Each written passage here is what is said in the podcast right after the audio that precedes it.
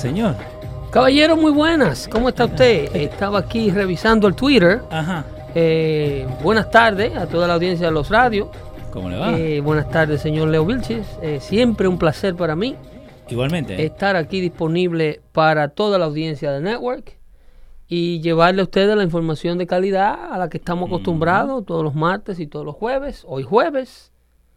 ¿Hoy es Este, jueves? Hoy es el jueves, el show. Ah, El jueves, el, el- nuestro segundo jueves del mes de enero. sí. El show heavy. Entonces, sí. Entonces, el mes de enero, el primer mes, el, el segundo jueves del 2019. Entonces, Sí. para que se entienda que esto es en vivo. Sí, porque hay mucha gente, "No, lo salimos". hacemos en vivo, lo hacemos en vivo. Hasta la misma radio te ponen, hay muchos te ponen entrevista en vivo y la han grabado hace dos días. No divulgue los trucos Oh, los no, muchachos. ok, sorry, sorry. No divulgue los trucos Sorry. los muchachos que, que estábamos hablando, que están un tanto sensibles. Ajá, un tanto. Un tanto sensible, estábamos hablando mi amigo Leo Vilchis, yo fuera del aire. Leonardo Jesús, un gusto. Eh, puesto que los muchachos reaccionaron Sí. cuando yo dije en aquella ocasión que eh, estaban ganando los, los talentos de los medios de habla hispana, estaban ganando salarios de barrendero. Sí. Y yo quiero rectificar esa información. Ok, quiero eh, eh, volver atrás para aclarar que los salarios de los barrenderos Ajá. de los medios hispanos Sí. son superiores a los que ganan los talentos de los Ajá. medios hispanos. Sí, Ok, pero como superiores. claro, el personal de, de utilidad Ajá. de los medios hispanos, por ejemplo, en, en la cadena CBS, Sí. o, eh, SBS, SBS. que es Spanish Broadcasting System, la dueña de WKQ FM 97.9 Mega, Sí. ¿ok? La dueña de... eh, ¿Cuáles son las siglas? ¿Cómo se identifica Amor? La 93.1. Ni sé, doble- doble SKQ. Eh, WSKQ No importa, FM es la. Mega. Amor, 93.1. Amor. eh, eh, eh, los personales de ahí, Sí. el, el- el que hace la seguridad Ajá. en el, en el lobby, El gordito que está cuando usted entra al edificio de la 56, Ajá. ese está unionado. ¿Cómo que un, eh, eh, part of the union? Ese está unionado probablemente con un equipo de seguridad que hace seguridad de edificios Ok. y hace lo que le llaman doormans. Doormans de, de- esa gente son un gremio. Sí, sí, sí. Esa gente tiene probablemente beneficios de salud, planes de retiro, 401k Ajá. ¿Y? y tienen salarios que devengan por sus horas. Se les paga horas extras. Sí, se pasan de las 40. Si se pasan de la 40, el resto es a tiempo y medio. Ajá. Esos beneficios no los tienen los muchachos que están al aire. ¿No? No. Pero los muchachos trabajan más de 40 horas. ¿Qué 40 Tra- horas? Esos muchachos no tienen derecho ni siquiera a, 800 horas a hacer un picoteo por fuera. No, no, déjate joder. ¿de Esos verdad? muchachos no pueden contribuir con otro show de radio que, que esté por fuera Ajá. o hacer su propio proyecto donde ellos proyecten una función similar a la que ellos realizan durante el tiempo que están al aire en los medios que están trabajando. ¿Y por qué? Porque la gente que corre nuestros medios Ajá. y los mediocres que trabajan para ellos, porque esto no responde a otra cosa más que a la mediocridad Ok. y al miedo de quedarse desempleado de los talentos que trabajan para la radio hispana en los Estados Unidos. Esto está mejorando un poco cuando tú sacas el talento Ajá. de los mercados metropolitanos como en el área de New York, New Jersey, Connecticut, Filadelfia, eh, en el estado de Pensilvania. Sí. Y, y ya tú estás viendo muchachos que trabajan a nivel administrativo, a veces ni como talento. Exactamente. Los que trabajan a, nivel in- administrativo para empresas como iHeartRadio o, o, eh, Cumulus Sí. y ese tipo de corporaciones gigantes que abarcan un sinnúmero de emisoras, eh, puede de que estén eh, eh, devengando salarios y beneficios un poquito decentes cuando trabajan para el medio hispano. Un poquito. Un poquito. Existen dos problemas. Además de la mediocridad Ajá. de el trabajador que hace medio. Y voy a empezar el show con esto y tenemos muchísima información de calidad. No, tenemos que cubrir la visita del presidente al borde, tenemos que cubrir el cierre del gobierno el, la- la- el, Los dos el payasos que tuvieron a las discurso 11. del presidente de la oficina Oval al pueblo americano ayer y los dos y los dos hijos de Frankenstein que luego le siguieron. Sí, el señor Chuck Schumer y Nancy Pelosi. Sí. eh, eh, Chuck Schumer es el más pequeño de Frankenstein, Pelosi es la más vieja. Ah, Sí. de la mamá. Sí, vamos a hablar de Anastasia, Costa- eh, Anastasia Ocasio Cortés eh, Chávez. Ay, Y vamos a estar analizando todas esas cosas que ocurren y esos temas de actualidad. El de eh, eh, la, el- la pela de lengua que le dio nuestro eh, secretario de Estado, Mike Pompeo, Sí. a- desde el Cairo, en la capital de Egipto, cómo se manifestó y le explicó claramente a los gobiernos medio, de Medio Oriente que el tiempo de América estarse disculpando por su éxito pasó. Ese tiempo de apology de, de la administración Obama que America was deceiving and sometimes submissive and sometimes um, aggressive uh, towards smaller nations. Ah. Those times are over, dijo Pompeo. No. Pero, ok. ¿Ok? El- eh, América no tiene que disculparse por ser poderosa y por ser grande con el resto del mundo. Si usted quiere ser grande, poderoso, tener éxito y tener una economía saludable donde el pobre tiene una oportunidad, haga lo que hace el americano, trabaje, supérese y déjese estar echando cuentos en las esquinas y queriendo tener cinco mujeres cuando usted no puede mantener una bien Yeah. eh, entre otras cosas, obviamente. Pero volviendo con el tema del talento hispano en la radio hispana y los salarios de barrenderos que yo dije en aquella ocasión que devengaban todos y cada uno de ellos, Sí. esto no es personal. Yo tengo, todos estos muchachos son mis amigos y lo puedo mencionar por nombre. Janeiro Mato, Frederick Martínez El Pachá, Alipio Coco Cabrera, un gran amigo de años. ¿Alipio se llama? Alipio Coco Cabrera, se crió con ese nombre, muchacho. Pobrecito. Sí, sí, valiente. Alipio. Alipio Coco Cabrera, un, comunidad, un comunicador de sí. primera, un hombre con, con una gran didáctica, un hombre con una capacidad de, de- elocuente en todo lo que embarca la palabra, pero metido en el mismo barco Sí. de los salarios mediocres. Alipio es una, una gloria de la radio. Sí. Eh, te, hago- te hago una pregunta, eh, un renglón rapidito en eso.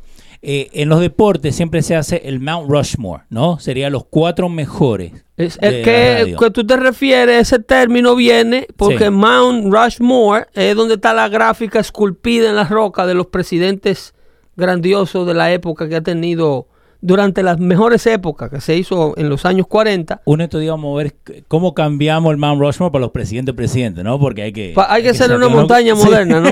Pero primero te, lo hago lo de la radio, Sí. ¿no? De la radio de Nueva York de habla hispana, Hispana. hispana.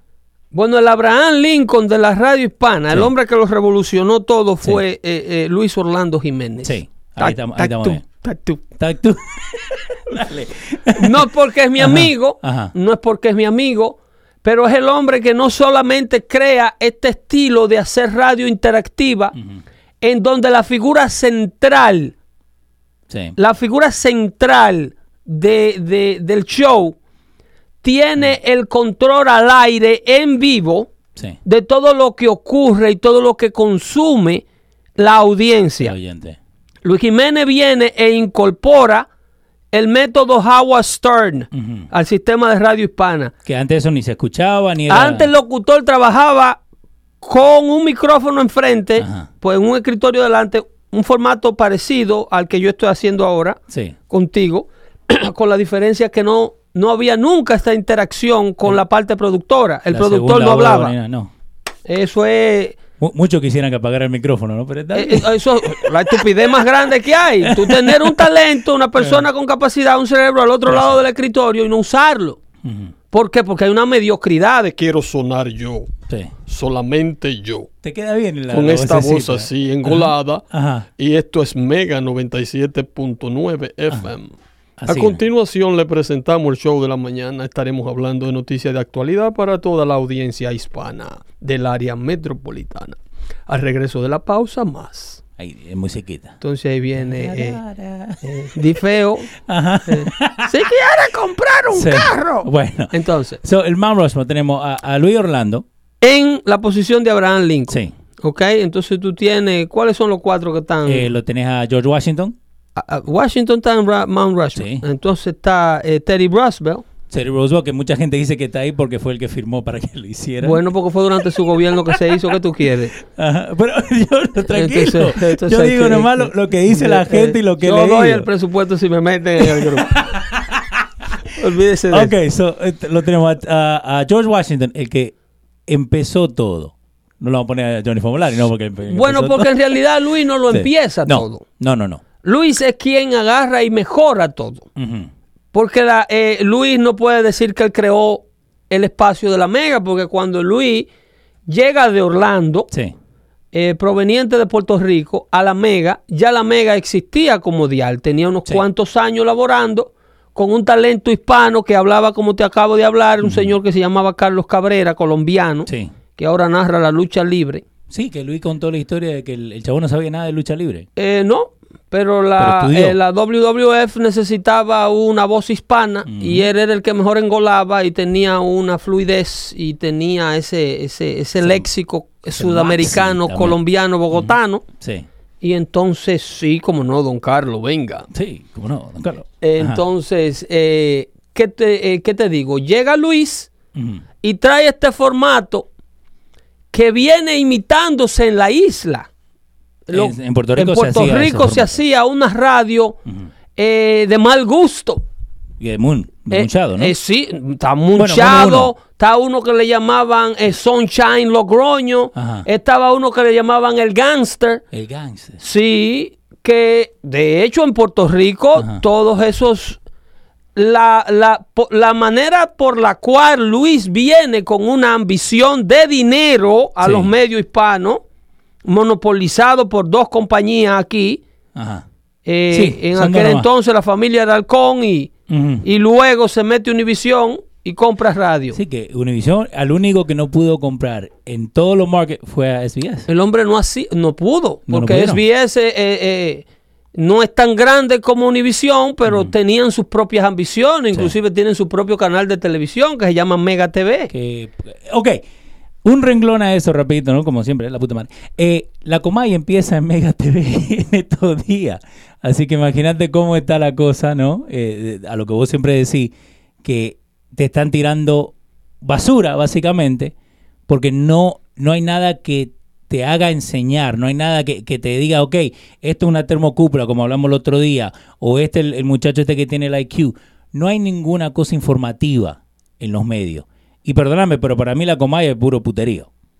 Loco, es que el mercado, al- el basudero de coeficientes intelectuales que hay en los medios hispanos, eh, es un mercado muy atractivo Sí. para la gente eh, lucrarse. Eh, no se puede desperdiciar la oportunidad de venderle disparate a los que consumen disparate. Sí. Entonces, todo el mundo, con éxito. Demostró querer una parte del pastel y lo están logrando. Entonces, ¿qué es lo que hacen? Hacen lo mismo que hace el Partido Demócrata. Sesionan las comunidades. ¿ok? Hacen una secesión entre comunidades. Sí. Dividen al dominicano por dominicano, al puertorriqueño por puertorriqueño. Le hacen un show a cada uno, a México por México, que Sí. es el 21%, que es el, el- el de, de lo- de- de la inmigración hispana en los Estados Unidos. México representa el 61% de toda la inmigración. Son muchos. ¿eh? Ellos son más del 50% de todos los hispanos, de todas las personas de habla hispana en los Estados Unidos. Sí. Entonces, ¿qué hace Univision? Se agarra el mercado mexicano para ello, compra Televisa y sus filiales allá en, Sí. en- en- en México, Eso es una, una máquina de hacer novelas. una factoría de novelas y una factoría de producir televisor, televisión mala. Sí. ¿Por qué? Porque hay una audiencia, hay un país, el país de habla hispana más grande del, de- de- del hemisferio vive en los Estados Unidos. Y el Sí. mayor poder adquisitivo hispano vive en los Estados Unidos. Yo no Sí. existe otra comunidad hispana en el resto de Latinoamérica que tenga el No. poder adquisitivo de esta comunidad. No, y, y- Desgraciadamente, ese poder adquisitivo no es combinado con una capacidad intelectual. Los intelectuales latinoamericanos están en Latinoamérica y no salen de Latinoamérica.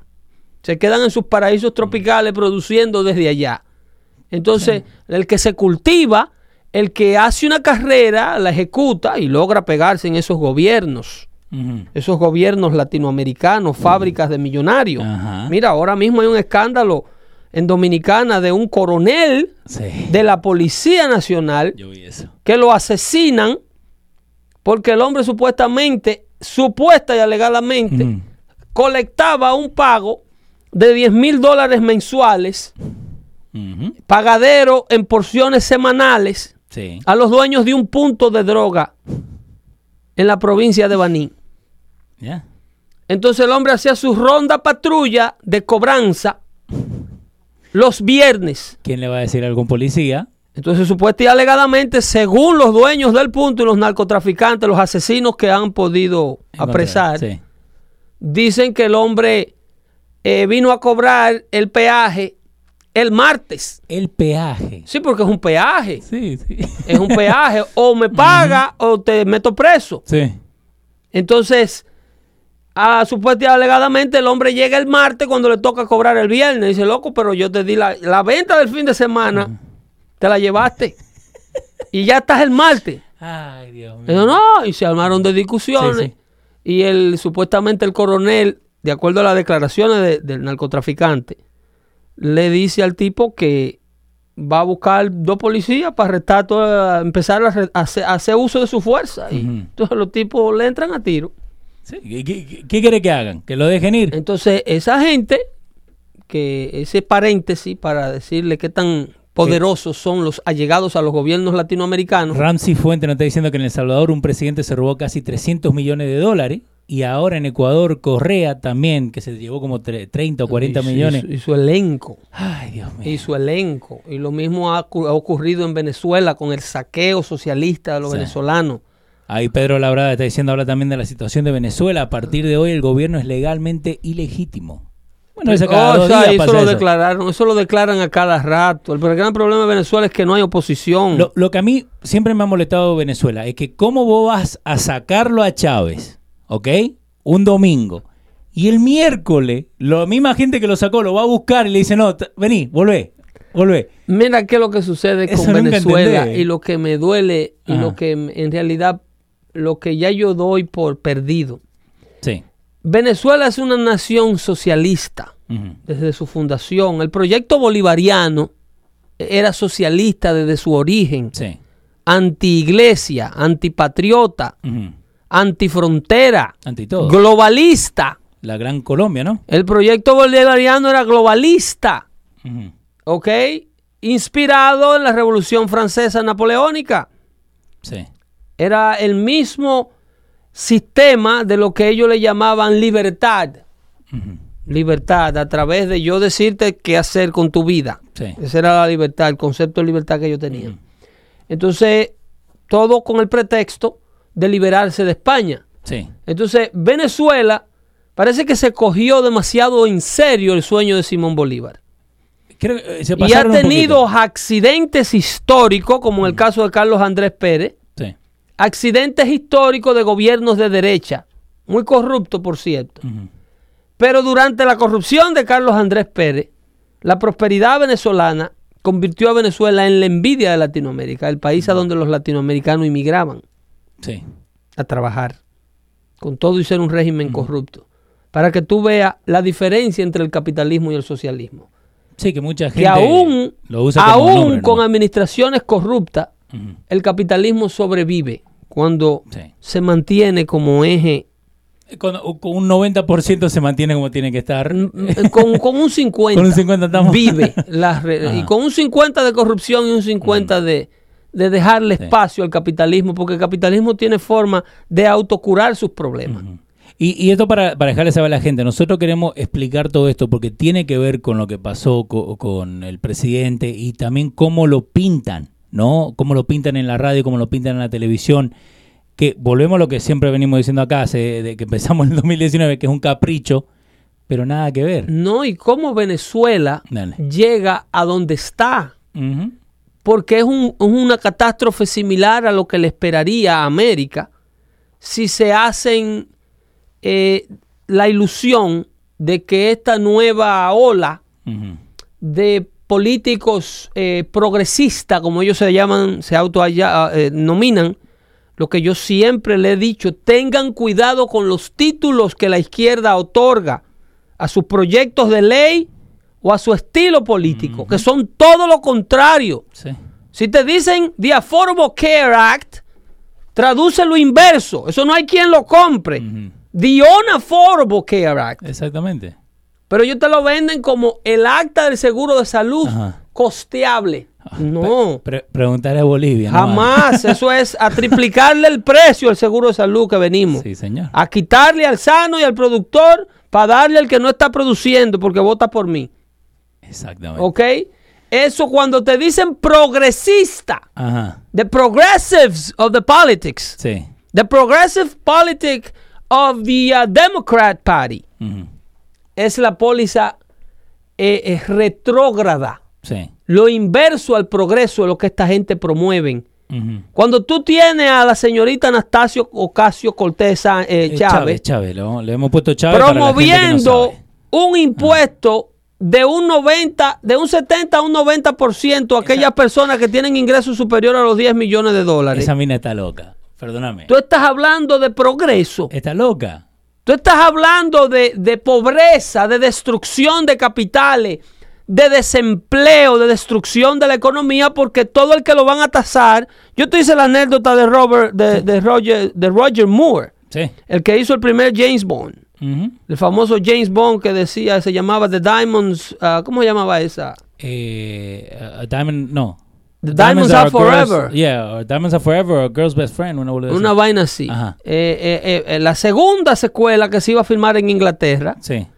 el, el- el productor le dijo a Moore que la producción la iban a tasar con el impuesto nuevo porque ya le habían ganado 90 millones de dólares a la primera y que la iban a tasar a un a un eh, eh, 70%. Sí. Y entonces, ¿qué dijo eh, el amigo Roger Moore. Roger Moore? Dice, ¿para qué yo voy a hacer la segunda? Sí. Me voy. ¿Qué, No. yo, qué yo voy a hacer? ¿Para qué yo voy a perder todo este tiempo Tiempo y dinero. memorizándome un libreto, usando mi talento para producir una película de calidad que el gobierno se va a quedar con ella? Sí. Y, y eso de. Entonces de- se quedó esa producción, se quedaron los actores sin trabajar, se quedaron los tramoyistas sin trabajar, se quedó el personal de maquillaje sin trabajar, se quedaron los que le venden la comida al personal cuando están filmando. eh, Diamonds Are Forever. Diamonds Are Forever, sí. Sí, esa. Entonces, lo que hizo el tipo fue que vino para los Estados Unidos a filmar para acá. Porque es que los taxes excesivos, el tax tiene una función específica.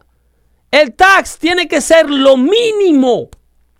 No, Pedro, tiene que ser lo máximo que le Lo podemos sacar a esta mínimo. gente que tiene plata, Pedro. Por eso se le llama impuesto. El gobierno tiene que imponerle una sanción económica al ciudadano para costear los gastos esenciales.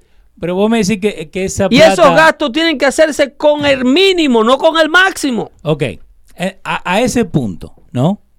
¿Por qué eh, cuando eh, en, en- en la radio, en la televisión hispana, en los medios hispanos, cuando te hablan de impuestos, te dicen, no, porque a la gente de dinero hay que cobrarle más impuestos porque ellos hacen más plata? Their, their fair share, le dicen a ellos. ¿Qué fair share? Si yo trabajé para hacerme 10 millones, yo no tengo problema en pagar el mínimo. No, porque Que en que, sí, ¿cuánto por ejemplo, tú 50%? tienes una Anastasia Ocasio Cortés Chávez, Que venga a trabajar ella, la hija de puta. que era bartender. Ajá. Entonces ella ganaba eh, 80 mil dólares al año y ella quiere que sus 80 mil se lo dejen completo. ¿Ok? Por ella servirle romo al que se lo va a beber allí. Sí, porque también eso es todo cash, Popular. entonces no tiene que enseñar la- de verdad cuánta plata No hay problema. Lo mío yo me lo... Ahora, el médico que duró 10 años estudiando una carrera, 6 de medicina y 4 de una especialidad, Espera, ¿no, no lo hizo solamente con el diploma de high school? No, no, ni se lo llevaron el título a la casa, la licencia, tenga, opere. ¿Usted me está entendiendo? Vaya No, a matar yo, sano. Yo te entiendo. Yo el te médico entiendo. que tiene 10 años de carrera, Ajá. que mientras tú estás bailando quebradita, Sí. él está eh, cabeceándose del sueño, metiéndose un libro de texto de este grueso con los ojos atrás de la nuca. El libro de él es más grueso que el trago que vos estás eh, ¿Entiendes? Así de página tiene. El Ajá. chat de tequila tuyo, así de grueso del libro que él le Sí, toca sí. esa noche. Con un termo de café de este tamaño. Café, Red Bull, Que eso también no Eso, you can't deduct that, lo que estás gastando para quedarte despierto. para graduarse de medicina. Ajá. Entonces tú quieres que cuando ese médico se gradúe de cirujano y tenga una clínica y una práctica y le saque 10 millones de dólares a todas estas viejas locas que se quieren hacer lipoescultura, yo no sé cosas. Yo estaba viendo un show eh, antes de anoche, esa Pedro, cosa. bueno, Una vaina de loco. Pero no te pongas a ver esos shows porque si no, uno mira la mierda con el show acá. Loco, increíble. Eso no ayuda, Pedro. Increíble. El caso es que eh, esos médicos, Ajá. cuando tienen una práctica de 10 millones de dólares, Sí. quiere un Anastasio Ocasio Cortés, Chávez, Eh, venir a quitarle el sudor de su frente y el éxito de su talento. Porque ellos tienen que pagar su fair share. De un 70 a un 90%. Sí, para ella sacar de la pobreza aquellos que se acuestan a las 4 de la mañana todas las tardes, que van a la escuela en la high school, como ese estudiante que sube Luis Jiménez el video ahí, que ese es el próximo patrón de un estudiante que le entra galleta, se le sube arriba al escritorio del profesor. Esto, Oh, sí, esa- esto es parte de un escándalo. Atención, mi querido amigo Luis Jiménez, si tú estás escuchando. Esto es el the tips of the iceberg. Que el sistema de educación nuevo se va a desenmascarar. La práctica y la táctica de educación liberal de este país está creando monstruos. Monstruos en la high school. Bueno, esa parecía eh, freshman en high school. Porque no parecía que era más de ahí. Óyeme, los problem students, lo- el sistema de educación está atado de mano porque no pueden administrar disciplina Gracias a los liberales. a los problemas, a los estudiantes problemáticos, porque dicha práctica, Mm. al igual que el Stop and Frisk, se enfocaba en los estudiantes de la minoría. La mayoría de los estudiantes sancionados en, en otrora eran de la minoría, pero coño, ¿cómo no lo van a hacer? Y disculpen la palabra.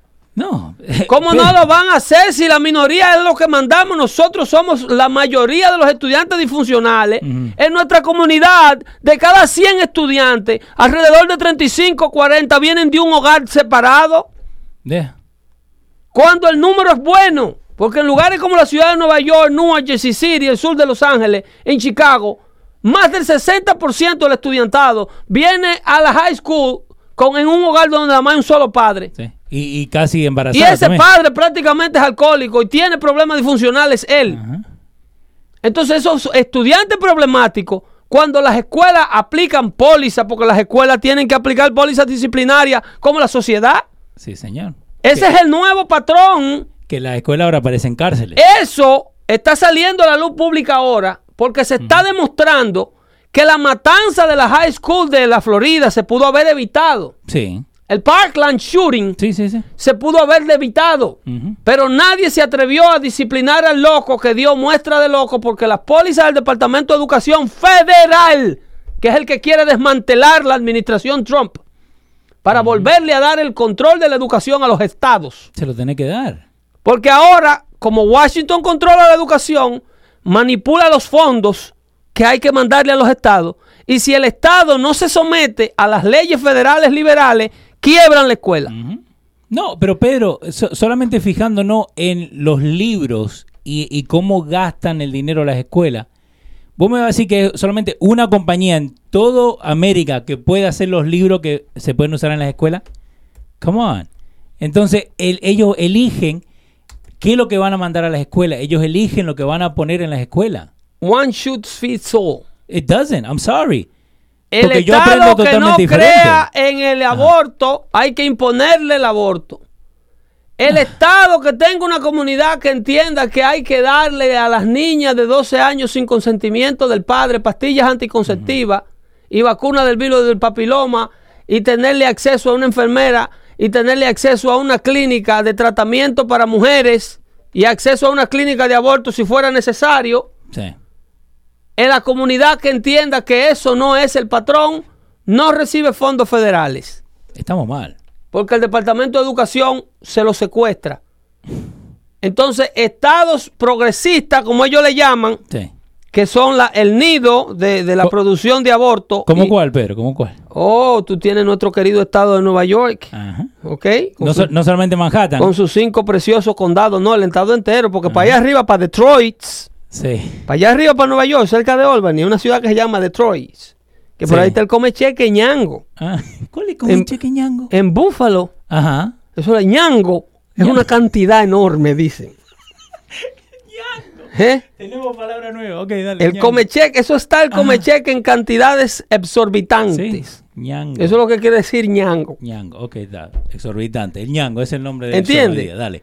En Ajá. Buffalo, Sí. En, um, en Syracuse, todas esas metrópolis, no solamente los cinco condados, está aquí. No. El mismo Albany. Es- eh, Nueva York corre en esa póliza socialista, California corre en esa póliza del gobierno, Ok, entonces- suministrar las necesidades de la gente. One shoe fits all. ¿no? Exacto. Porque esa, esa es la mentalidad. ¿Cómo me va a decir que one shoe fits all, donde California en sí puede ser tres diferentes países?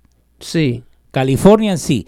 Texas puede ser hasta cinco, ¿no? Tú Porque- dices por el número y la cantidad de su territorio. por el número, la cantidad, pero también el estilo de vida. Porque Sí. la gente que vive en el La- norte la de California, diversidad. eh, obvio, lo que vive en el norte, totalmente diferente a lo que vive en, en, en Beverly Hills. No, correcto. Y aquí en el norte también. Aquí tú tienes comunidades de todas. de- tú tienes el ucraniano, tú tienes al, al- Sí. al ruso, tú tienes la comunidad de los italianos, tú tienes la comunidad dominicana, la comunidad caribeña, que es prácticamente una sola cultura. Sí, Entonces tú tienes los suramericanos de allá del fondo, uruguayos y argentinos. sí, eso, eso Entonces- son come mierda. Sí, sí, pero que coman su mierda, eso no es problema mío. Eso no es problema mío, yo tengo que respetar tu cultura si tú quieres que yo respete la mía. Obvio. Y si en mi casa no se cree en, en la marihuana legal, tú no tienes por qué imponérmela. No, no para nada. ¿Tú me estás entendiendo? Si en mi casa somos cristianos y creemos en un Dios, tú no tienes por qué ofenderte porque eh, tú seas ateo y yo, y yo no quiera que tú le metas tu vaina de ateísmo al mío en la cabeza. Entonces yo voy a optar por mudarme a una comunidad donde a mi hijo lo eduquen dentro de los parámetros de las cosas que yo creo. Pero este maldito gobierno federal es un pulpo que lo abarca todo y donde quiera que tú te mudes están las malditas pólizas progresistas. Sí. El socialismo por doquier. Y que te, y que te venden más eh, lo, lo, lo atlético que lo académico. ¿No te das cuenta de eso no, también? porque lo atlético es un negociazo, eso es un tema para un show completo. Lo, lo tenemos Eh, escrito para hacerlo uno estos días. porque pero- es que es corrupta, la Obvio. izquierda es corrupta y lo corrompe todo. Ok, lo pero- que ocurre en la frontera ahora mismo, y se lo dije en el episodio 18, Sí. es un acto de corrupción mantener la frontera abierta y abogar para que continúe la inmigración ilegal de la manera que cruza. Es un acto de corrupción. Y así es que funciona el producto y los que producen el producto. Empezamos el show de cómo se comportan la gente que tiene talento en la radio hispana. Se comportan como esclavitos. Sí. Y su jefe se comporta como el amo. Ujú. Como el, así es que el Partido Demócrata ve a sus constituyentes. Es toda una cadena. Sí. Por eso es que Univisión orbita alrededor de las pólizas demócratas. El Bueno. Partido Demócrata es su planeta y ellos son el satélite. Ellos se mantienen dándole la vuelta a esa póliza. Pero no podemos ser tan pelotudos, Pedro, para no darnos cuenta de lo Sí que lo nos están somos. tirando. Sí lo somos. ¿Pero por qué? Porque nosotros llegamos desculturizados a los Estados Unidos. Nosotros no sabemos ni siquiera cómo manejar una chequera, cómo funcionan las leyes de estacionamiento alterno. No se sabe que usted no se puede estacionar un carro en la comunidad de su casa si hay limpieza y usted tiene que levantarse a moverlo. ¿Qué es eso? No ¿Qué- ve qué esa es vaina, eso? esa vaina, ya dejamos el burro amarrado en el patio y no pasaba nada. Eh, rapidito, un muchacho que nos escucha acá, un saludito ahí, él sabe quién es. Estábamos hablando el otro día y me dice que la familia de él le ha dicho que no pagar impuestos. Él está ilegalmente, pero está haciendo el proceso para, ah, para hacerse legal. La misma familia le dijo. Y él me dice, esta es la primera vez, cuando te acuerdas que estábamos hablando entre yo y vos hace un par de shows atrás, que hablamos de eso, que aunque uno esté acá ilegalmente, que igual pague impuestos, Correcto. mucha gente no sabe de eso. Correcto y él, y él te dio las gracias a vos, porque gracias a vos él aprendió eso. Entonces, al fin del día, eso es lo que queremos hacer, que la gente aprenda. Venimos desculturizados. Y Obvio, quien no culturiza, ojos, quien no culturiza, lo hace para fines de lucro, para esclavizarnos, para ponernos a trabajar para ellos, Sí. para, para adueñarse de nosotros. Así como nuestro gobierno es tan adueñado de nosotros, aquí, aquí hay pequeñas burbujas de esa corrupción de los gobiernos latinoamericanos que están esperando al inmigrante que llega, están promoviendo su paso, auspiciando su estadía en su condición, en su estatus. Esta gente son tan inmorales y tan corruptos que para esta fecha ya un millón 5 millones de Dakar, de Dreamers, Sí. hubiesen podido tener una vida dentro de los parámetros de la legalidad si desde el año pasado, cuando ellos le dieron al presidente Trump, porque ahora ellos hablan de pared, pero ellos el año pasado le dieron 1.2 trillones de dólares, billones de dólares, perdón, Sí. al presidente para que hiciera la pared, Sí, yo me acuerdo eso. para que se estuviera tranquilo. Y cuando ellos vieron el resultado y el beneficio de la pared para la agenda conservadora y para la presidencia de Donald Trump, ellos dijeron, no, loco, espérate. Sí. Si nosotros seguimos financiándole las promesas de campaña a ese hombre, es azarándonos la vida que estamos. No, no va a hacer trabajar a nosotros. No, po- óyeme, nosotros vamos a legislar para hacer el bien. Tú te estás volviendo loco, le dijo Schumer a Pelosi. Ajá.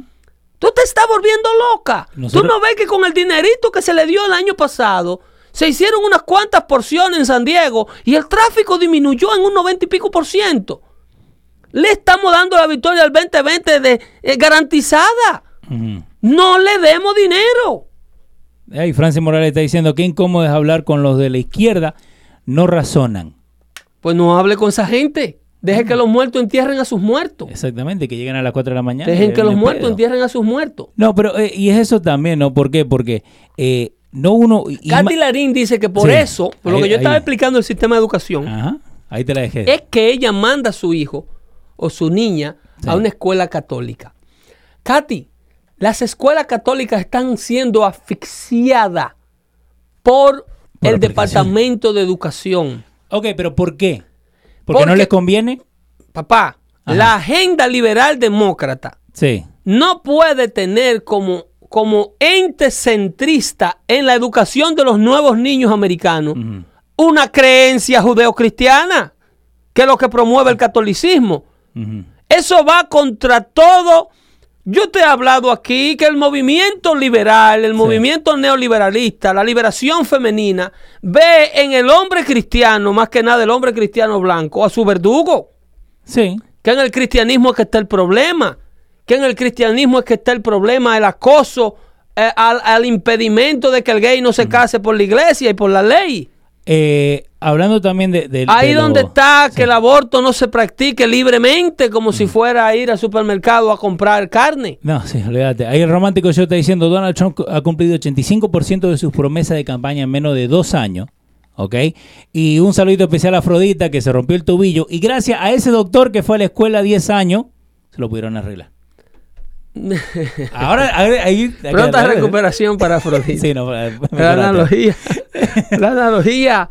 Entonces ese doctor, Anastasio Ocasio Cortés, quiere que él vaya a practicar medicina a un lugar como Cuba, donde el sistema lo gradúa, le paga la educación, pero después el sistema es dueño de su profesión. Ajá. Y le dice, ahora usted que una práctica privada en La Habana. No. Usted a ganar dinero, no, su carrera es nuestra. Ahí usted va para Angola Sí. a promover al comunismo allá. Como lo mandaron a Che Guevara. Si vaya allá a coger lucha. Vaya, entonces, cuando hablan de esta intransigencia del gobierno, que el presidente puede declarar un estado de emergencia que le da la autoridad constitucional para eh, eh, obtener los fondos de cualquier departamento que los tenga idling, el Departamento de Defensa en primer lugar, eh, eh, como parte de un, pro- de un proyecto de seguridad nacional. Cuando se habla de eso, esta gente se vuelve loco. Pero es Porque ellos es lo que no quieren- Pedro. pero es seguridad. Al demócrata le importa un bledo. El demócrata es una serpiente de dos lenguas que vive probando el aire político, Ajá. no mirando a ver lo que la gente o el país necesita. So, entonces, en otra palabra, no quieren cambio, solamente quieren eh, ayudar en, en lo menos posible para seguir su agenda. ¿Es lo que me no, está diciendo? no quieren un éxito, un, éxito, un éxito político de la oposición. Ok. Independientemente si el éxito político de la oposición le conviene o no le conviene al país. Cuando esta gente hablan de que la crisis del- de la frontera con México es una crisis manufacturada, que es lo que ustedes han escuchado en todos los Sí. medios liberales durante, desde ayer que el presidente habló hasta hoy, Lo único que ponen. eh, lo único que ponen es que es una crisis manufacturada, que el presidente, como me dijo Luis cuando hablé con él, Sí. que se estaba inventando eso, que en el borde no hay ninguna crisis. Que, by the way, eh, en el, en el Instagram de Luis, y pueden ir ahí y pueden debatir también ahí. ¿Por qué?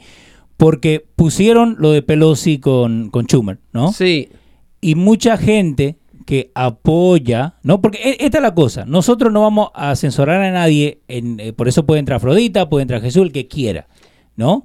Y con respeto uno tiene que, que darle la retórica, ¿no? En la página de Luis había mucha gente que no sigue eso, que está enfocada solamente en lo de ellos, y En, la, doc- vos en la doctrina de CNN, Exactamente. en la doctrina de MSNBC, Vos lo decís muchísimo más lindo que yo. que inmediatamente le dan el spotlight, el spotlight, perdón, a Natasia Ocasio Cortés Chávez. Sí. Luego, ellos le prestaron, ellos casi ni televisaron a Nancy Pelosi, porque No. yo diría que entrado los primeros tres minutos de estos dos cadáveres en televisión, el network dijo, Me- no corre, quita esa vaina. Me hizo acordar la foto, viste, los dos viejitos que está el, el farmer con la esposa y que tienen el, el farm atrás. Ahora te lo pongo para que lo veas. Eh, parecía más una foto de, de- de los años 50 que la Eso, gente en- que en tiene que ayudar. En un pasillo acorralado. Ajá, Estos dos señores con más de, de medio centenario en Washington, ajá. vitalicio, que América está harto de verlos. Sí. América está cansada de ver el rostro de estos dos señores.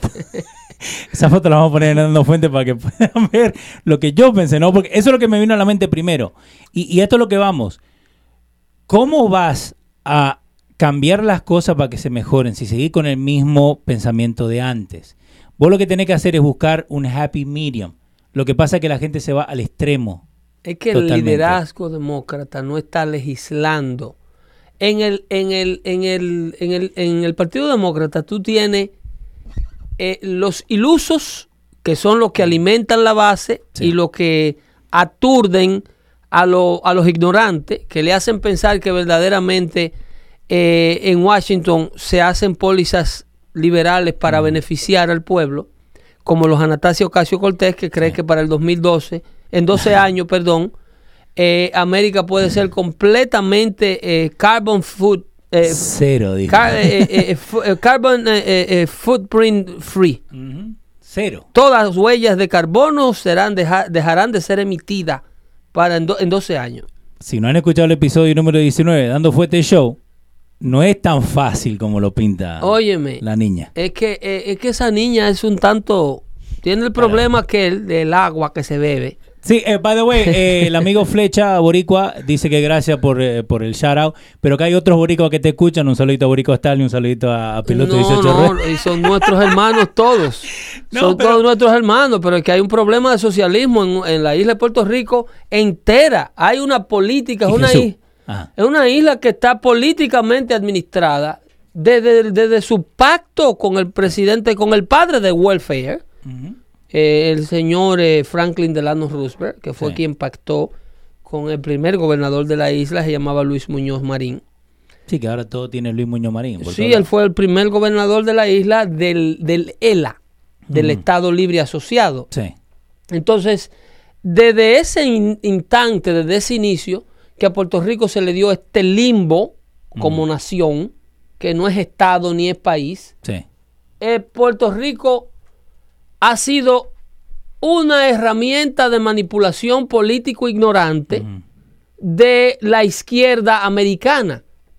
Es la isla experimento Sí. de todas las pólizas sociales liberales de, la libera- de los liberales americanos. Pero ahora nos damos cuenta que cuánto endeudada está la isla, de cuánto Y plata que debe, solamente producen cuán- políticos de izquierda. Todos los políticos electos, Ajá. ¿Ok? No existe un solo oficial electo federal puertorriqueño conservador. ¿Por No qué? hay un, un solo puertorriqueño electo a Washington de origen, eh, o sea, de eh, republicano. Sí, sí, sí. Ni uno. Ni uno solo. Son todos de izquierda y no de qué izquierda. Porque Pero- ellos hay de izquierdos moderados. Ellos hay de izquierda moderada. más o menos en el medio y después tenerlo de la Tú tienes a. José Serrano en el Bronx, congresista. Ese pi- Ese señor era, era, eh, eh, tenía una foto de Fidel Castro en su cama, idolatraba el régimen castrista. Sí. Y no se quitan de la boca a Mao Zedong y los logros de, de la revolución china. Y todo es una... una Eso- y, eso Estados. Unidos es el problema del mundo y todos son independentistas. Pero no sueltan, no sueltan la teta. Todos son, exactamente, todos son independentistas, pero igual quieren sus cupones. O sea, no Todos sueltan el- pero, pero no quieren, quieren- pasar el trabajo de Latinoamérica. Ok. Eh, no quieren tener la lucha, la corrupción, la falta de servicios esenciales que sufre toda Latinoamérica. Si ellos sueltan a Estados Unidos. ¿Y vos crees que, que en Pero este es que no hay uno, perdón. Ajá, no, no. No hay un solo político, con la excepción, con la excepción del gobernador de la isla, Roselló, Sí. eh, eh, Roselló hijo, Ujú. Eh, que es un tanto centrista, centro derecha. Más o menos. Pero es una gaviota en Bolivia ese muchacho. No, está cagado. Ese muchacho es una gaviota en Bolivia. Ahí no hay nada que le apoye, no hay una política de, de número. Está más solo que Kung Fu. Puerto Rico sí. gira en torno a la política liberal en materia política. Y tú tienes grandes evangelistas en Puerto Rico, tú tienes Mm. Verdaderos conservadores en- dentro del pueblo puertorriqueño, gente que no come vagamundería, gente decente, seria, buena. Pero a nivel político, solamente producen políticos liberales. Eh, Daniel García dice que hay que hacerle su propio show a Jesús, ya que tiene tantas opiniones. Estamos trabajando en Respondiendo Fuete, así que ahí lo vamos a tener un par de amigos del show que nos siguen eh, para dar su punto de vista, ¿no? Porque tanto que hablan en los chats, yo quiero ponerlo enfrente de un micrófono para que hagan lo mismo. Eso está perfecto. Ha- Hagan contacto con la producción de los radios, que aquí hay espacio y están Ah. buscando talento.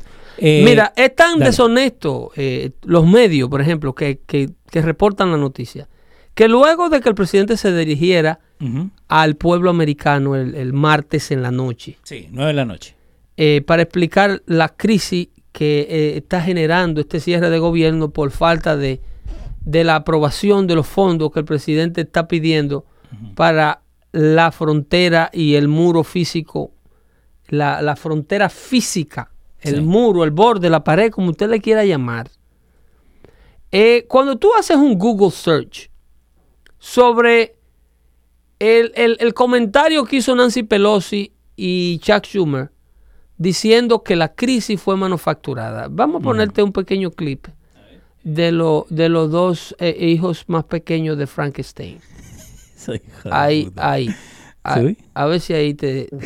Oye. Ahí está. But the president is rejecting these bipartisan bills, which would reopen government, over his obsession with for- forcing American taxpayers to waste billions of dollars on an expensive and ineffective wall, a wall he always promised Mexico would pay for. Oye, esa frasecita. Ajá. Para que tú veas el cliché político. Hay que tirarlo. eh. Ese- esa frase hay que tirarlo siempre. Independientemente de si esto es una crisis real o no, el asunto es que esto, eh, la idea es hacer quedar mal al presidente. La idea central es su pared que México iba a pagar por ella, que México iba a pagar por ella.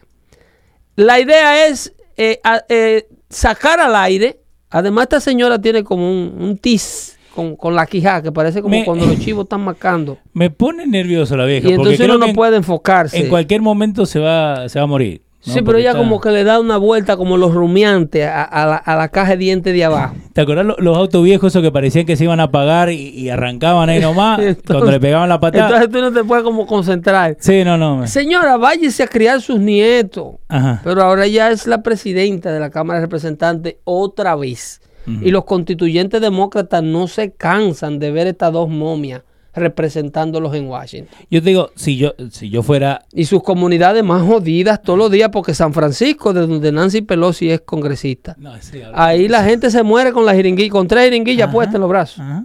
El- en la calle. The homeless number más alto en todo Estados Unidos. Entonces ella sigue ganando poder y ganando poder. Y entonces dice que el presidente está obsesionado con esa pared. Eh, eh, y la crisis manufacturada. Que sabe lo, lo que... Y a esto es lo que voy, ¿no? Porque en un, en un commencement speech en el 2004, Donald Trump sale y dice, si hay una pared, y él estaba hablando de un, un- una pared eh, metaphoric, ¿no? Diciendo que si hay una pared, digamos, de trabajo, lo que sea. Él dice, eh, eh, and I'm quoting here, si hay una pared, run through it, go above it, go around it, pero just get to where you need to be. Entonces, cuando termina de hablar Trump el martes, dando su punto de vista, y vieron que el poder eso de lo que diga el the rebuttal de, de Schumer y la viejita, que no tuvo el, el peso que ellos querían, empezaron a tirar ese video. Y ese video yo lo he visto en mi timeline 80 mil veces. Entonces, ese video tuvo más fuerza, entre comillas, que lo que habló Schumer y, y- y la viejita. El, el- el- el Google es tan deshonesto Ajá. Que cuando tú haces el search, Bueno, Google está deshonesto porque ahora agarraron y lo encontraron con la, con la vecina, ¿no? ese no, ese es a, a- el de a Amazon. Bezos. El de Amazon. Ese es a Jeff Bezos. Pero Google, eh, dale. Esos calvitos son peligrosísimos. Por eso me estoy dejando crecer el pelo. Entonces, mira, mira a Schumer, la posición de Schumer. Dale. while allowing debate over border security to continue. There is no excuse for hurting millions of Americans Si hay tan, si hay gente que habla mentira a diario, ellos quieren reabrir el gobierno mientras le permiten a la seguridad de la frontera continuar. Ajá. A ellos le llaman seguridad de la frontera a lo que está ocurriendo en el momento, cuando tiran los niños, Eso es seguridad. cuando los inmigrantes brincan la cerca con la patrulla al otro lado de la cerca. Ellos le brincan arriba a los policías. Que le caen arriba al. al- al- le caen a, a los pies al guardia Ajá. para ser arrestado, porque ellos saben que una vez la- lo arresten, viniendo de Centroamérica, Sí. ya están en el territorio americano por años por venir, porque le formulan cargo y lo mandan para la calle. Sí. Esperar un supuesto juicio al cual ellos nunca van. Un misdemeanor. Ese es el- esa es la seguridad de la frontera que Mr. Schumer dice que quiere continuar. Porque cuando le preguntaron que cuánto dinero ellos estaban dispuestos a poner para aumentar la seguridad de la frontera, Nancy Pelosi dijo que ella estaba dispuesta a darle un dólar al presidente. Y que la crisis es manufacturada. Pero cuando tú haces una búsqueda Sí, vamos a buscar. Vamos de si el americano piensa A ver, Google. que la crisis es manufacturada, Ajá. eh, cuando tú preguntas, ¿tú crees que el presidente Trump está manufacturando la crisis? El- la- son tan eh, eh, irresponsables y tan deshonestos Ajá. que el, el, el- el- el primer link que Sí. te sale dice 49%. Pon Border Crisis, ponlo en la pantalla ahí. Sí. Border Crisis um, Pulse. Polls. Pulse. Exacto. Eh, sube a News. O míralo ahí, míralo ahí, súbele, súbele.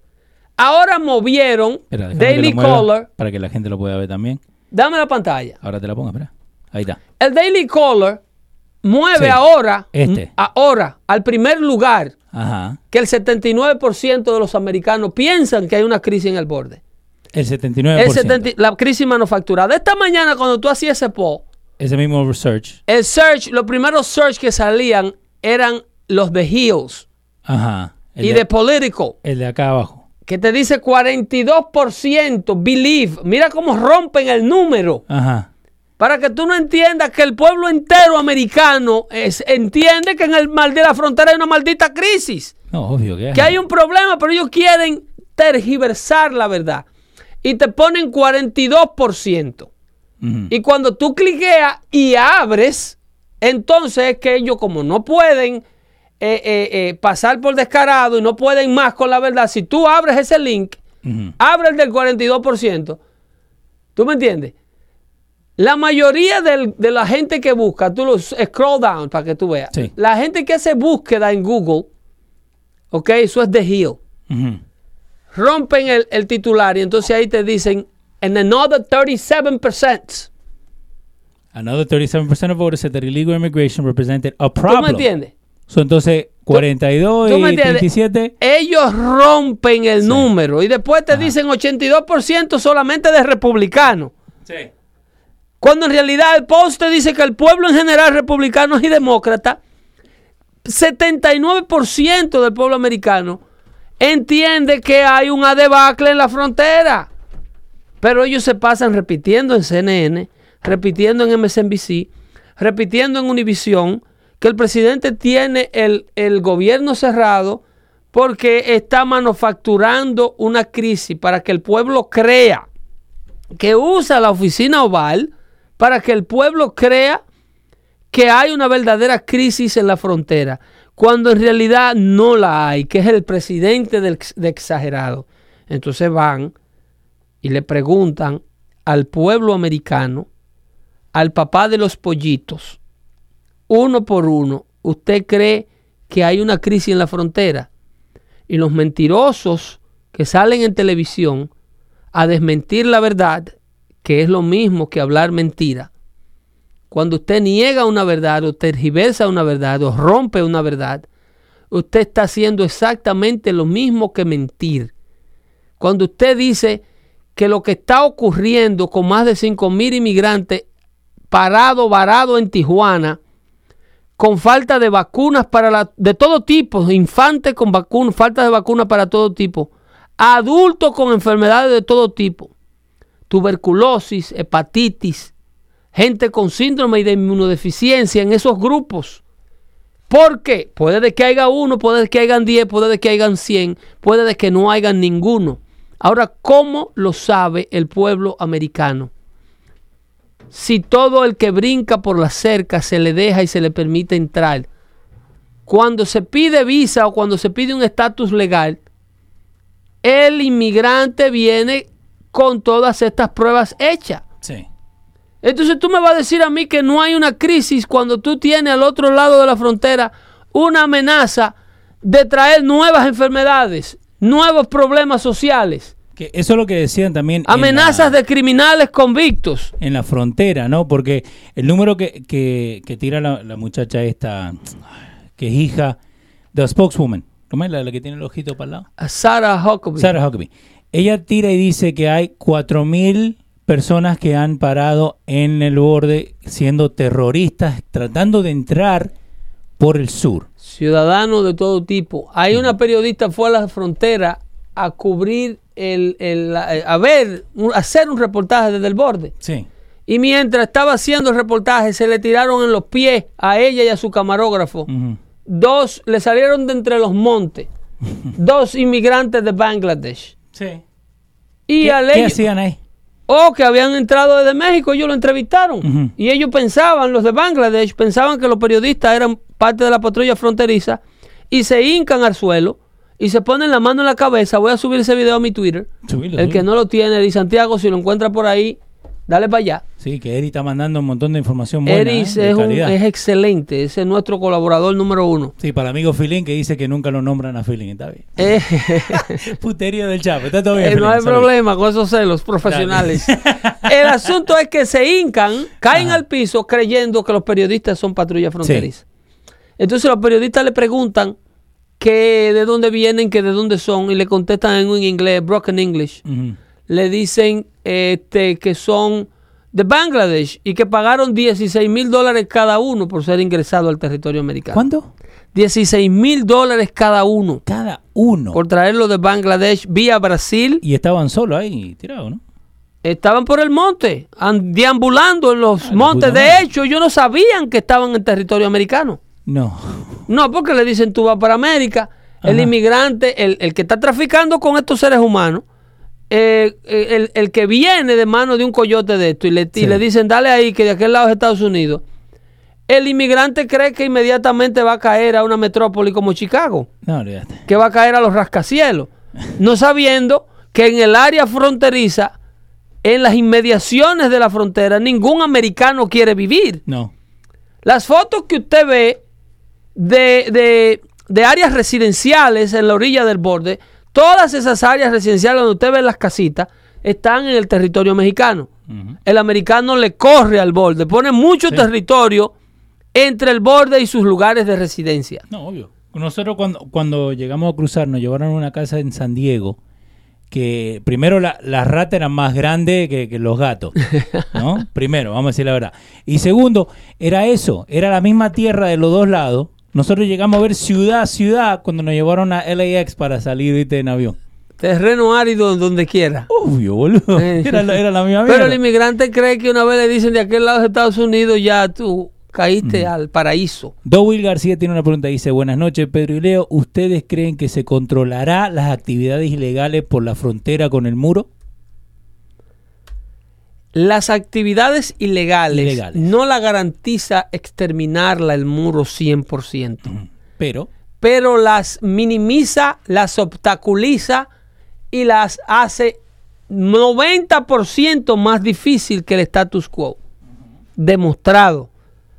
En las áreas de, de California, donde está esta nueva barrera física, la actividad criminal ha reducido en un 90% con prueba del Departamento de Homeland Security.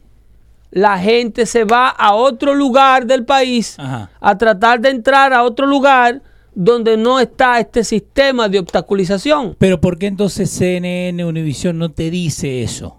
No se enfoca en eso, se enfoca en que no, está matando a una muchachita eh, en territorio americano, es que se está Si muriendo de uni- hambre. si tú eres Univision Ajá. y tú tienes un show de televisión, By the way, Dowell García dijo que sí, así vamos a apoyar el muro. eh, bueno, muchas gracias. Gracias. Eh, si tú tienes un show de televisión Sí. y tú quieres que lo vea una cantidad de gente, a ti no te importa quién sea. Ujú. Tú quieres llegar a una audiencia, tú no tienes audiencia, tú no tienes, los conservadores no te escuchan porque No. tú no tienes nada que decirle. Tú Nada lo- informativo. Tú entretienes a la gente con disparate, con la doctora Polo, con novela, y ninguna persona que tenga un pensamiento edificante te va a dedicar dos horas de tu tiempo, de su tiempo, escuchando esas pendejadas que tú tienes al aire. Ok. Entonces tú quieres llamar la atención de un grupo de gente. Entonces tú, el político de turno que está corriendo, una señora tan popular como Michelle Obama, Sí. que ahora mismo es la señora más popular, la, la mujer más popular de los Estados Unidos. Enhorabuena, Michelle. Ujú. Pero ella te dice, eh, ando haciendo un media tour, Sí. ¿ok? Que ahí salen todos lados. A donde único no van es a Fox, No. porque ahí le hacen las preguntas de verdad.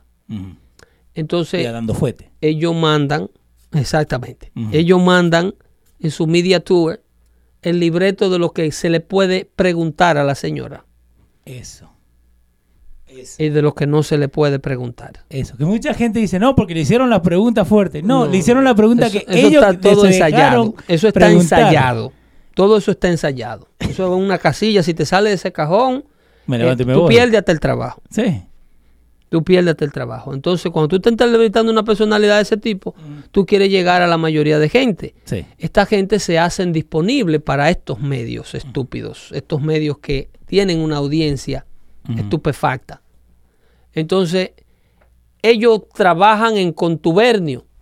Yo adquiero mi popularidad y mi arrastre a través del poder, de la confianza de los americanos que me hicieron la esposa del presidente Obama. Sí. La comparto contigo para que tú atrapes televidentes y le vendas disparate de eso que tú vendes. La pulsera balance.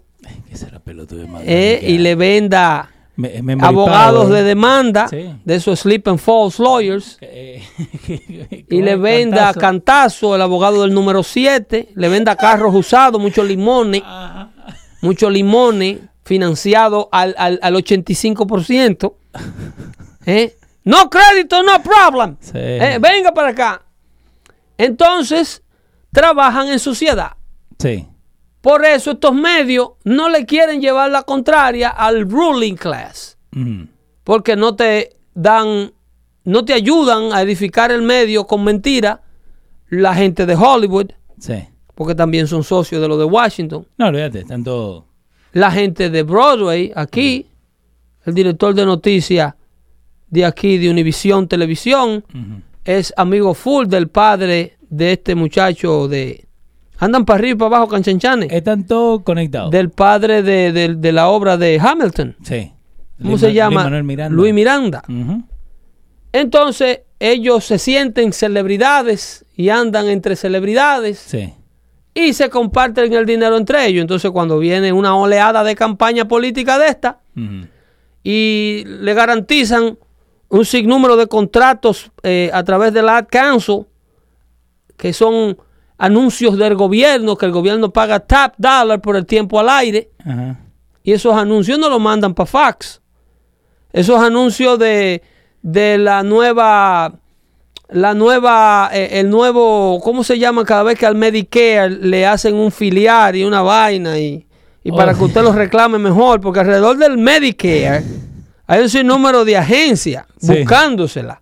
Sí. No, Ca- obvio. Que, que canalizándole beneficios, vendiéndole sillas de rueda eléctrica, sentando a los viejos antes de tiempo. Pedro. Porque el viejo va donde el doctor, se va o gordo, Ujú. y el doctor, le, en vez de ponerlo a rebajar un par de libras, decirle, asustarlo como deben, decirle, mire, deje, deje esta vez. Si usted rebaja 20 libras, esas rodillas la van a aguantar de pie por lo menos 5 años más. No. Le recetan un carrito que vale 5 mil y pico de dólares Sí. para que lo pague el Medicare. Sí. Y, No, un- y, y- y- y una silla eso. de la que no suben los escalones, una silla que el escalón la sube eléctrica. Esa silla cuesta una fortuna. Sí, que tienen los viejos que tienen como 800 Sí, años que suben. decir, señora, mire, para que las articulaciones no se le frisen, suba esas escaleras. Le van a rodear las rodillas, pero baje 20 libras. Y coma saludable, coma por una vez en su vida, deje el arroz. Bueno, ¿eh? Entonces, eso- pero si Medicaid, empezamos a hablar de eso, ¿no? Medicaid resuelve más fácil Sí, recetándole un carrito chocón de eso de supermercado. obvio. Y, y eso, y eso Y también. están va- sentadas en el supermercado y ya están tan gordas. A los 60 años he visto yo señor en esto. Ajá. Ya están tan gordas que con el batón tumban la lata de, Sí, no, y, y tienen un, un accuracy de la puta O madre. La ¿eh? lata cuando la toma y la paran con este y la tienen en un canasto que tiene. Parece malabarista. Lo Y que la comida de la gata, pues Sí. tienen cuatro gatos. Mínimo. Entonces, esas, desde la infancia que nacen en welfare hasta la vejez, están de la mano de un gobierno asfixiante que quiere proveerle todo y supuestamente resolverle todos los problemas. Y lo que le dan es una calidad de vida pésima. Está empeorando el Y problema. lo que viven es creando problemas y votos a su alrededor. A través de estos programas tienen los Home Health Aids, que son un programa muy lindo si funcionara. Si Pero aquí lo que tienen es que un tiene reguero de agencia Eso. con un sinnúmero de muchachas que lo que van es a leer el WhatsApp y a veces el viejito le dice, frégame esa taza. Sí. Y ¿Qué- dice, no, yo no estoy aquí para fregar. Llega a a Cuando en realidad el puesto es de Home Health Aid. Usted tiene que ayudarle a la... lo a que quiera el viejito, la viejita. Ayudar, no, eso se sientan a ver, hablar con el novio por el WhatsApp en una silla, matar siete Pero horas. eso va volviendo a lo de entitlement. A esta gente que dice, no, a mí me contrataron para hacer solamente esto. y eso lo paga un Oncosam. ¿Y sabes cuánta plata hacen eso? El viejo no puede. Ahora, el viejo que hizo su fondo privado, que tiene un suplemento privado y su dinero de Medicare lo trabaja a través de una agencia privada y no está a merced de una asociación de esta, un AARP, una vaina de esta de, de, de político corrupto. Un usted llama a un home y usted no, al otro día tú llamas a la agencia y dices, mira, eh, eh, la, la, la que me mandaste a ver novela para acá. No me la mande mañana, ¿eh? Que no la necesito aquí. Si me manda una de su misma calidad, cambio de agencia. Eso hacen los viejos, los verdaderos empoderados. Sí. Los que pagan los servicios con el dinero que ahorraron de su billete. No con el que engancharon al beneficio. Y no lo que aún de esta gente que tiene derecho a los beneficios, no los reciben como es porque tienen que agradecerle la oportunidad de su propio dinero que le quitaron en la juventud Sí, a un famoso programa de gobierno. No, y, y también del dinero que le sacaron, no va a pagar ni un cuarto de lo que, lo que los gastos que lleva eso ahora hoy en día. Porque antes vos podías, ok, podés tener un, un health aid, digamos, 10, 15 pesos la hora, Exacto. que pasara todo el día ahí y en that's it. Pero hoy en día te cobran 100, 200, 300 dólares la hora a Social Security para después pagarle a ese health aid los 15 pesos que le estaban pagando al principio. Es una mafia por donde quiera, pero el dueño de esa agencia financió la campaña del político de turno. Si supieran la verdad, ¿eh? El- el- eh, esta muchacha que te digo que le dieron el spotlight de, del, del, de Ratio, del show de Ratio Metal, el muchachito de MSNBC. Sí. Entonces ella la entrevistaron. eh, eh, luego la tienes en el, en el- luego del discurso del presidente. Y ahí ella, para que tú veas que esta gente eh, no, no, no creen para bajo ningún concepto, ellos creen en ninguna frontera. Ellos se expresan en contra o a favor de la frontera de acuerdo a cómo esté el aire político. Ahí el amigo del show, Abel Fernández, está diciendo en el 2006, 80 senadores, incluyendo a Schumer, eh, igual que Obama, Biden, Clinton, Bill Nelson, Debbie eh, Stabenow y muchos otros, supported the bill.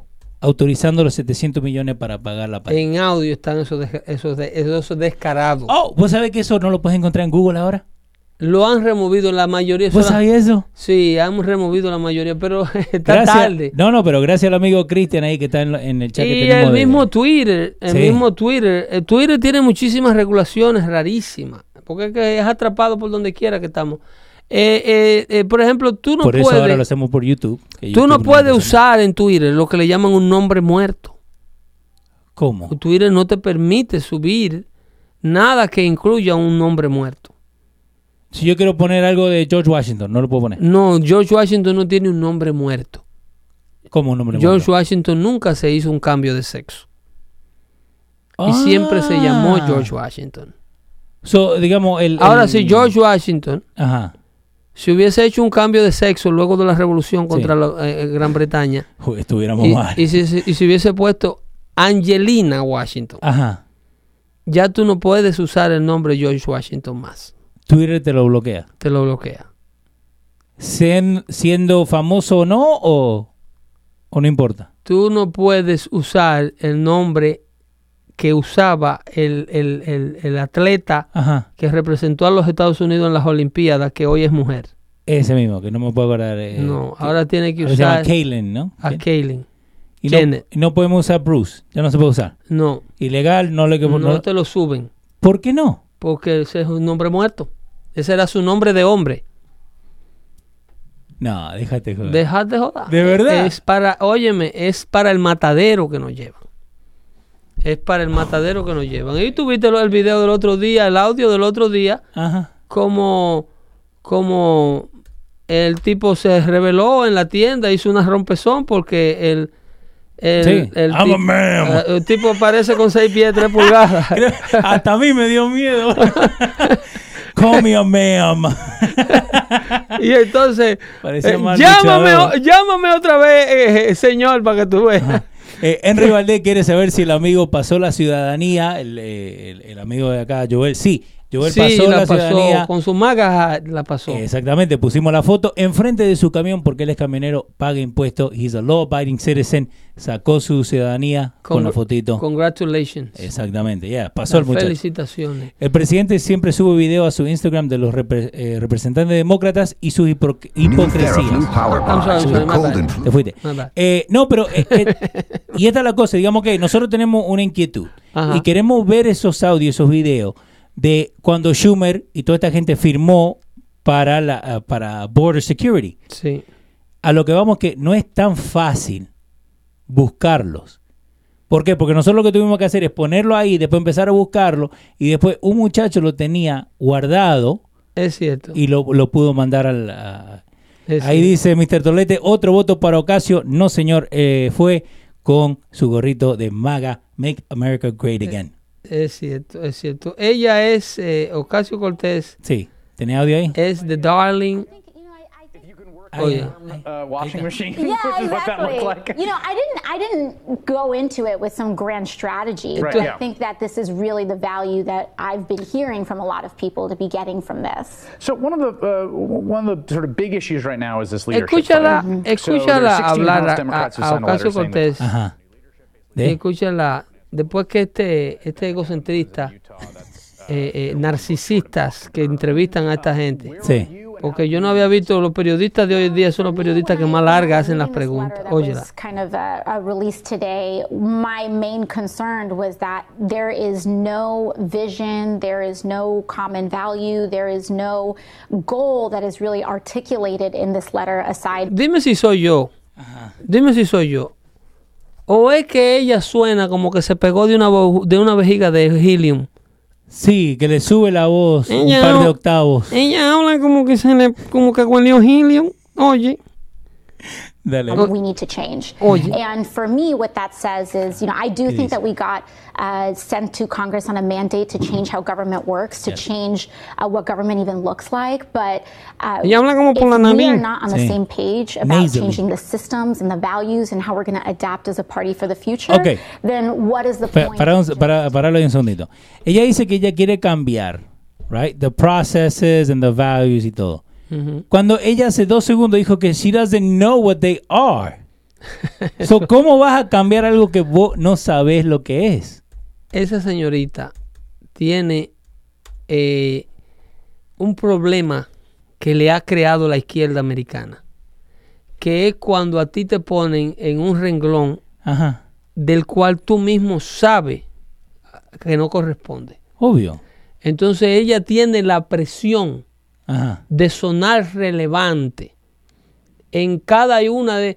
Tú has visto cuando a ti te hacen una pregunta que a ti te da ganas de decirle al tipo, loco, pero no sea tan lambón, no me la ponga tan fácil. Sí. A ella lo que le están poniendo es a discursar. Y entonces ella tiene, por eso son su- sus respuestas tan largas. Sí, porque ella se la sabe. Y porque, no, porque ella lo que está es versando. Ella no está dando eh, un plan de nada. Ella lo que está es sonando, sonando. No, eh, eh, esa eh. muchacha tiene 28 años. Esa muchacha no tiene, no ha enfrentado ninguno de los problemas reales de la vida. No ha pagado mortgage. Esa, no ha pagado ni siquiera el préstamo estudiantil de ella. Ay, esa no lo ha pagado. Entonces, ella tiene la presión de un nivel que le está creando la izquierda a, a esta nueva cara hispana, a este nuevo líder de la juventud demócrata La, americana, la nueva super, Superman. que es la señora eh, eh, de la imagen de la diversidad The poster child. eh, mixta, Sí. latina, bilingüe. ¿Habla español? Porque no lo he escuchado. De una comunidad, sí, yo le escuché decir una palabrita que se ve que sale de una pele lengua cualquiera en español. Porque a veces se hacen, Ajá, a veces se Sí, hacen. sí, sí. Eh, eh, eso. Entonces ella tiene. Sí, como Di Blasio, que habla cada dos puertas en español en Univision. No, pero Anastasia se ve que tiene, tiene una, una. A little bitch behind her clothing. ¿De? Sí, esa se ve que encojonada se le Ajá. sale. Se le Se sale, le lo- sale- se se le le sale sale- lo del bron. se le Y manda a cualquiera a bañarse. Eso Se es le cuestión de que lo- la ataquen y la Ajá. acorralen bien. Se le sale lo Esa carita de niña buena, ella a mí no me la vende ni abajo del agua. El ocasio lo deja en casa, pero el cortés queda en la calle, ¿no? Eso, eso es así, eso es así. Eso es esa máscara que se la quite, Ajá. que cualquier día de esto vamos a, eso lo vamos a ver, esa realidad. Mira aquí sobre el, el discurso de Trump, Dale. para que cerremos, Dale. pues. con Ocasio, que está bueno ya para estar llamando la atención. Eh, pero no hay... ¿No hay audio? No hay audio. Yo soy un productor malo, Leo, yo no soy igual que tú. No, yo soy Ya- malo Yo también. no soy igual que tú. Pero nada, llegamos a la parte, No, llegamos pero- aquí, aquí, llegamos a la parte final, anyway. And no one should feel unsafe in the United States of America. And that includes our, our amazing and beautiful and productive Oye. immigrant community. And moreover, the one thing that the president has not talked about Oye. is the fact that he has systematically engaged in the violation of international human rights borders on uh, human rights on our border. Oye, como tiene que rectificarse para Sí, atrás. sí, porque la cagué y ahora tengo En, que en arreglarla. Human Rights Borders. Oye, oye, qué maldito disparate. Oye, international human rights borders on uh, human rights Oye. on our border. Oye. Has international Oye. human rights borders on uh, human rights on our border. oye, oye, oye. Over the one thing that the president has not talked about is the fact that he has systematically engaged in the violation of international human rights borders on uh, human rights on our border. He has Es una separated diarrea de boca que tiene. Es como que ella tiene una necesidad Sí. de hablar todo lo que le viene a la mente. Ella tiene que llenar un espacio y decir, ok, Anastasia, tiene 15 minutos al aire, no te puede callar. Y ella empieza a hablar un sinnúmero de disparates que solamente estos locos se lo creen. To- ella misma se está creyendo su propio disparate. Nada de lo que esa muchacha dice hace sentido. Esa, esa piba se va a comer una pared uno de estos días. Increíble. He talked about what happened the day Oye, after ahora. Christmas. On the day of Christmas, a Oye. child died in ICE custody. The president Oye. should not be asking for more Un niño que tiraron semi muerto. Sí. Que lo llevaron en un helicóptero a un, a un hospital más cercano, en un helicóptero. Sí. Que le dieron la atención médica que en su vida esa niña había visto para tratar de salvarle la vida. Que pagamos nosotros. Y ahora ella le echa la culpa de la muerte de esa niña a la custodia de ISIS. Ah, perdón, a la, perdón, a la custodia de, de ICE. Ujú. A, a que el departamento de Bueno, que Homeland... para la izquierda la custodia de ICE. es lo ISIS. mismo, es lo mismo. es lo mismo para ella, para Anastasia. to an agency that has systematically violated human rights. The president should be really defending why we are funding such an agency at all. Because right now, what we Ella are quiere seeing de- is death. Right now, what we are seeing is the violation of human rights. These children and these families are being held in what are, what are called hieleras, which are basically Oh, ¿Tuviste el español ahí? Ya, ya, ya. ¿Le oíste el español? Sí, No. y él era. No, ese es No, un salió, español, le ese salió, es un español de, De ese- Washington. hey, óyelo ahí, óyelo ahí. Eh, Esa diciendo, dijo tu maldita madre por una ventana. being held in what are, what are called hieleras, which are basically Y él era, dijo. Anda bien. Claro, o sea, ya me quitaron el link esta gente.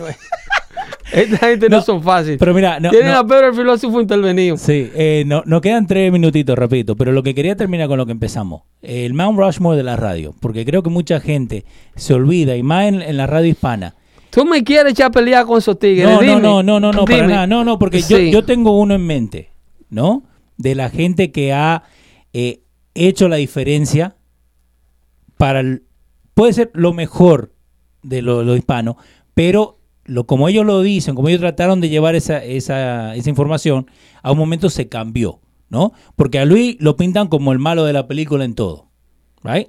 Pero Luis, he's, he's a- a- an entrepreneur que cambia el- la mentalidad de la gente. Luis no se va a sentar cuatro horas para decirte que las Kardashian se pelearon. No, te enseña como vos enseñás acá. Esa es una. Esa es una. Esa es una. Lo, el hecho de que él eh, eh, administre el tiempo al aire Sí. y, y presione a todo el personal que se encuentra a su alrededor a mantenerse relevante. Obvio. Que los micrófonos son sagrados.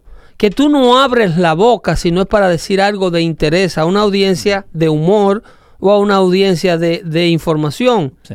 Que tú el hecho de que estás sentado en un estudio de radio no tienes que opinar como Anastasio Casio Cortés lo que te salga de la boca. No. Por eso todo lo que la gente le llamaba en el bullying que le hace Speedy. Sí.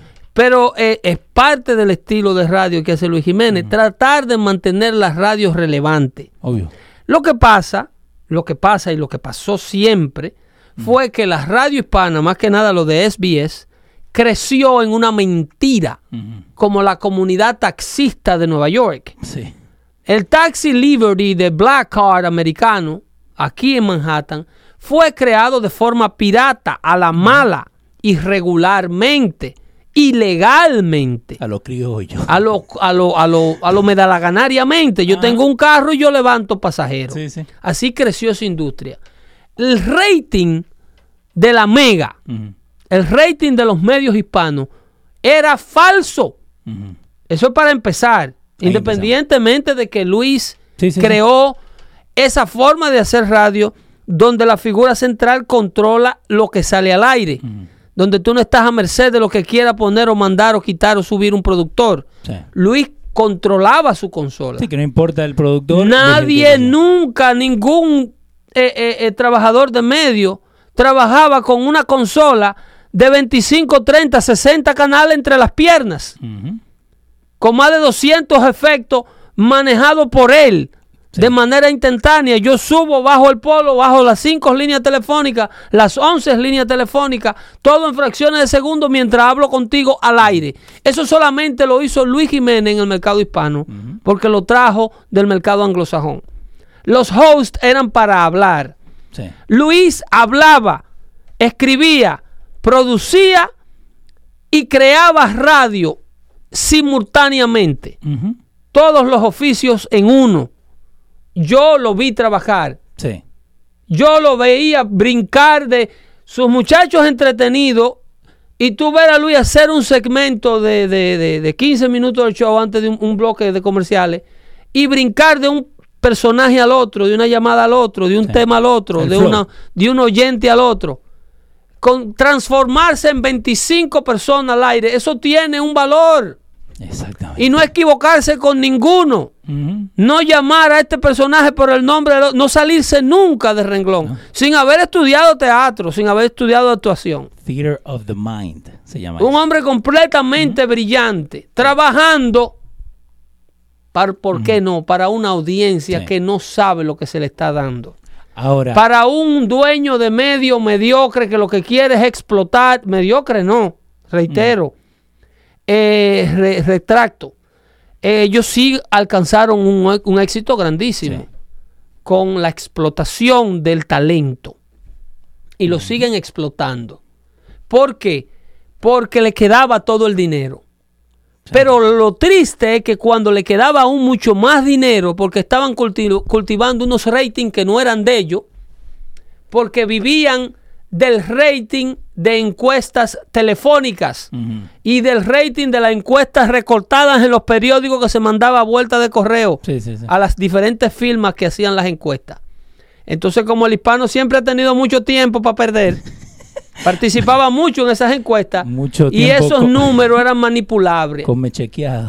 Una vez implementan la entrada del famoso Personal Portable Meter llamado PPM, llegan los verdaderos niveles de rating a las, diver- a las diversas firmas que venden los ratings a las casas productoras. Y cuando estos números llegan, ellos demandaron. Univisión y los miembros, los dueños de Radio Hispana demandaron. Supuestamente porque había una discriminación con el mercado hispano. ofendidos. Ofendido. Porque tomaron medidas. Porque gente como Howard Stern y gente como eh, eh, eh, Don Imus, que tenía un show en MSNBC compitiendo Sí. con ellos, se preguntaban, coño, ¿por qué estamos de por debajo de esta gente? En el mercado, ¿Cómo? en el mercado neoyorquino. Claro, porque es que los neoyorquinos participan hasta cinco por teléfono. ¿A quién tú escuchas? A la mega. Aquí tú, el vacilón de la mañana. Aquí tú, el vacilón de la mañana. Sí, pero que, ven acá. Y donde tú trabajas, tú estás escuchando el vacilón de la mañana. Tú trabajas en una oficina de abogado. ¿No? Tú lo escuchas en tu corazón. Obvio. O escucha lo mejor de cuando está Tú lo escuchas un pedacito Sí. cuando está en el carro, cuando estás rumbo al trabajo. Ahora, cuando metieron el PPM, que mide el tiempo de audiencia, el lugar donde estás escuchando, por cuánto escuchaste, eh, con esos portadores portátiles que pasan por los lugares, Sí. que se lo dan a los mismos taxistas para que lo usen. Bueno. ¿Eh? Eh, pero Entonces llegaron los ratings de verdad y cuando llegaron los ratings de verdad, los comerciales de dos mil dólares el minuto bajaron a 5 pesos. obvio que tienen que bajar.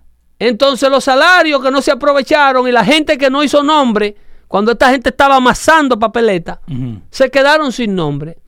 Se quedaron sin gran contrato. Y el único consuelo que le quedó es decir que Luis Jiménez es un hombre plebe, que no sabe hacer radio, que es arrogante. No, hombre, no, es un grupo de estúpidos mediocres que trabajan por centavos, por comida. Igual que los inmigrantes indocumentados. Eh, terminamos con esto. Coco. No, yo me tengo que ir. No, no, yo sé, pero Coco va, ¿no? Coco está en la montaña de lo de claro que sí. Polito. Polito Vega viene siendo el George Washington. Eh, Sí. eh, es- ese que quería, porque mucha gente se ha olvidado de Polito. Sí, A Polito hay que darle su, su lugar, sí, el George Washington. sí. Polito es una persona que llegó a la radio hispana a hacer el dial. Porque los hispanos no teníamos una radio en FM. La Mega fue la primera. Sí. No había un medio hispano en español. Solamente habían en AM. Sí. que eran de la familia Aralcón. Eh, entonces después eh, eh, eh, KDM 1280, Ujú. 1380 Sí, y 13. Guado que siempre existió pero en AM. Entonces eh, esa transición de español a, a- a- de- de- en el mercado FM, Sí, de AM a FM. esa compra de ese dial Polito Vega fue el pionero de esa revolución. Por eso que le digo George Washington, Sí. porque era el que estaba ahí.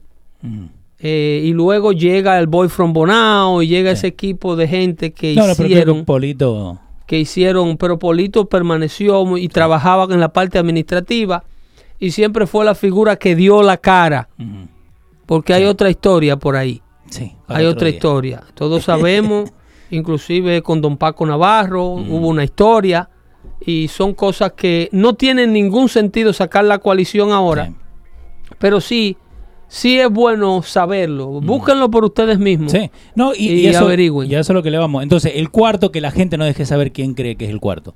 Por ahí están tirando Vino Gómez, eh, Abraham Gamboa está diciendo Funk Master Flex, no es de la radio hispana. Porque- Es que la- el personal de Univision no es independiente. Eso. Entonces no es justo eh, eh, traer el talento que trabaja para Univision, como el doctor Mejía y Hino Gómez, a la, a la radio que te estoy describiendo, Sí. la radio independiente, que se debió haber aprovechado más. Olvídate. Porque en Univisión no se puede crecer aunque tú quieras y seas bueno. Univisión solamente crece el que Univisión quiere crecer.